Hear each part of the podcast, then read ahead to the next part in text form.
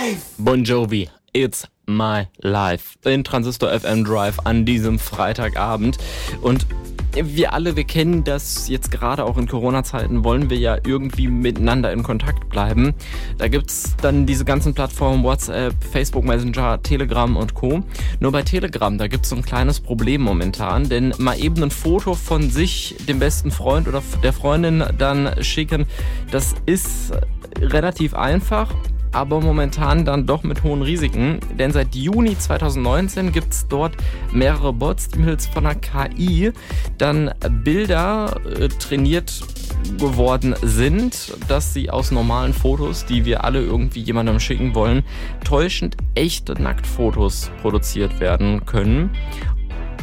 Jetzt ist natürlich die Frage, wenn ich selbst vielleicht sowas schon mal gemacht habe und dann eventuell erwischt worden bin, welche Konsequenzen äh, drohen mir da natürlich erstmal, weiß äh, Medienrechtsanwalt Christian Solmecke. Tatsächlich verletze ich direkt mehrere Strafgesetze, wenn ich solche Bilder baue. Zunächst einmal verletze ich natürlich Persönlichkeitsrechte, aber darüber hinaus ist es auch verboten, pornografische Bilder weiterzuleiten oder öffentlich zu machen.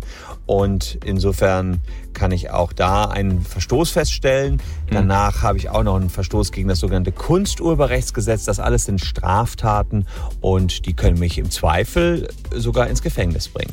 Jetzt mal ganz blöd gefragt, wenn ich betroffen bin und selbst solche so ein Opfer bin von dieser ganzen Geschichte, wie kann ich mich da eigentlich wehren? Naja, oft werden diese Bilder erstellt und dann auch im privaten Kontext so verschickt, dass ich konkret gemobbt werden soll. Und damit kommt dann oft auch raus, wer der eigentliche Täter ist. Und gegen diesen Täter habe ich Unterlassungsansprüche, das heißt, der muss dann zusehen, dass das in Zukunft nicht nochmal passiert. Beseitigungsansprüche, die Bilder müssen raus und Schadenersatzansprüche, also alle Anwaltskosten und auch immateriellen Schäden für diese peinlichen Bilder müssen mir erstattet werden. Und auf die Täter kommen da schnell Kosten in Höhe von mehreren tausend Euro zu.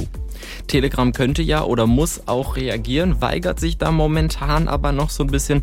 Welche Handhabe hätte Telegram denn bei Nutzern? Ja, die Plattform Telegram hat natürlich im Rahmen der Privatautonomie das Recht, jeden runterzuwerfen, der Straftaten begeht. Und darüber hinaus hat Telegram ja auch das Hausrecht. Das heißt, die könnten solche Nutzer sperren.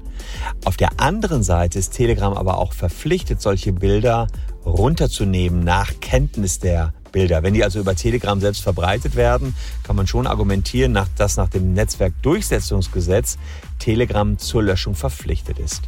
Insgesamt hat man als Betroffener die Möglichkeit, an die Plattformen ranzutreten, die solche Bilder weiter verbreiten oder über die solche Bilder weiter verbreitet werden.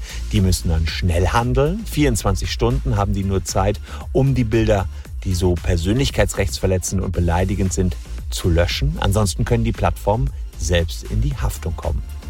Vielen Dank, Rechtsanwalt Christian Solmecke, zum Thema, was denn wir alles so tun können, wenn wir vielleicht selbst auf einmal Opfer sind von Nacktfotos, die durch Telegram-Bots generiert werden. Besser informiert am Freitagabend mit Transistor FM Drive.